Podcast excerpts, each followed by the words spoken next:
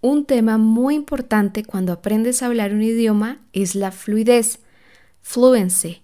En el episodio de hoy hablaremos sobre qué significa hablar un idioma con fluidez, cuáles son los elementos más importantes para tener en cuenta y algunos consejos para desarrollarla en el camino. Bienvenidos.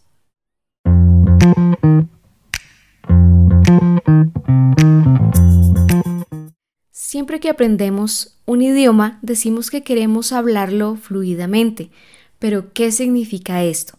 De hecho, la fluidez es uno de los elementos que se tienen en cuenta a la hora de presentar exámenes internacionales que certifican tu conocimiento en una lengua extranjera, ya que ésta mide la habilidad del idioma que tiene la persona, la habilidad de entender, producir y hacerse entender de una forma natural y fluida.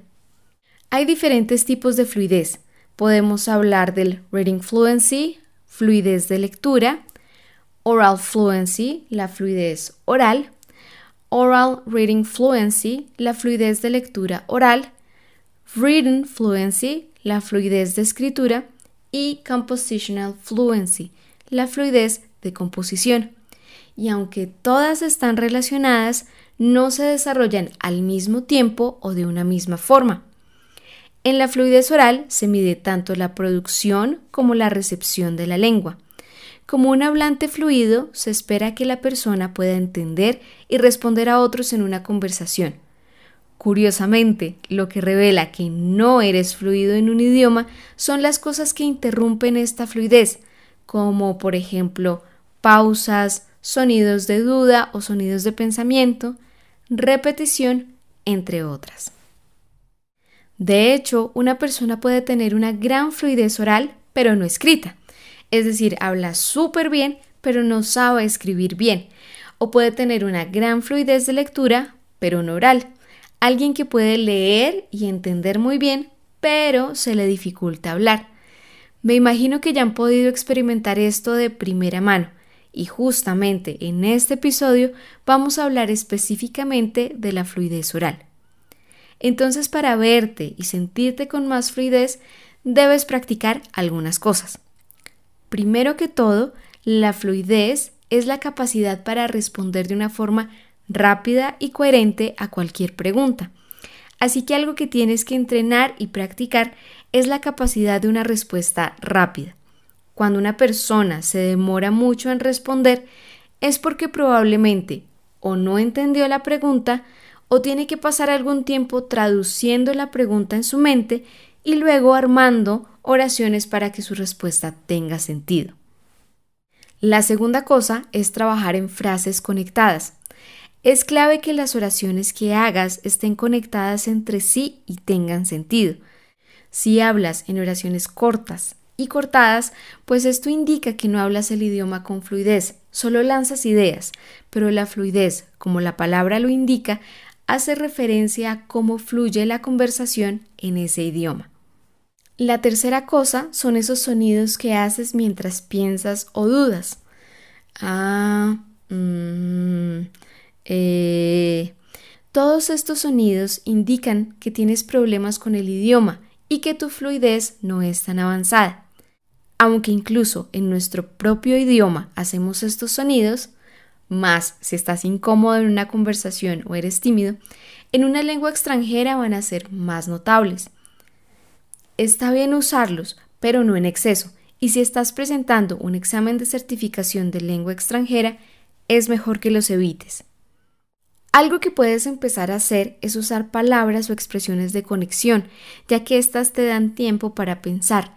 Entonces puedes decir, pues, mm, pues bien, entonces, mm, bien, en ese caso pienso que es interesante que lo menciones porque piensa en las frases o palabras de conexión que usas normalmente en tu lengua materna e intenta usar las mismas en el nuevo idioma. Así será mucho más fácil hacerlo. Por ejemplo, estudiantes que hablan inglés tienen como palabra de conexión actually y la usan mucho en su idioma entonces, una buena práctica sería tomar esa palabra y usarla en español y decir, mm, pues en realidad, realmente o de hecho. Nuestro cuarto elemento son las respuestas extensas que también muestran tu fluidez. Respuestas cortas como sí y no, pues no te van a ayudar a mejorar. ¿Te gusta bailar? Sí. ¿Tienes algún plato favorito? No.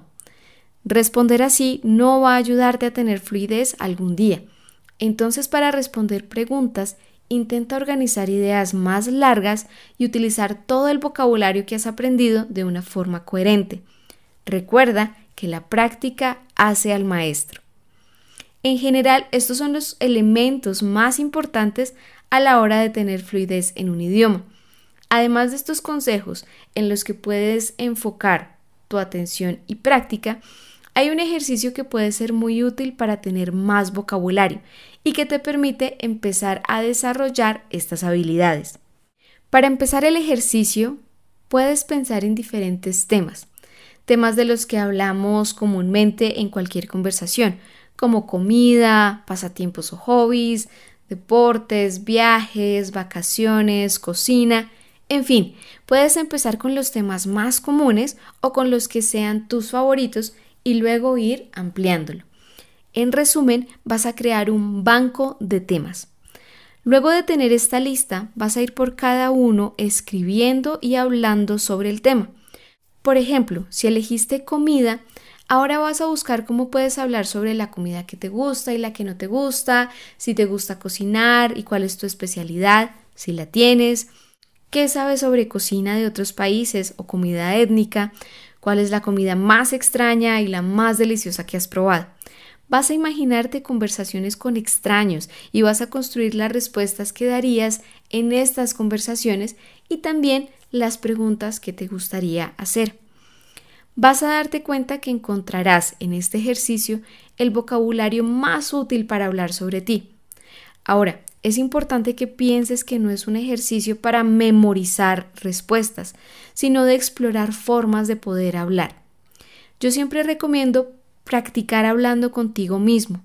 Imagina una conversación con alguien y practica en voz alta esas respuestas que estás escribiendo en tu banco de temas. También, si puedes practicar estos temas con alguien, es muy útil.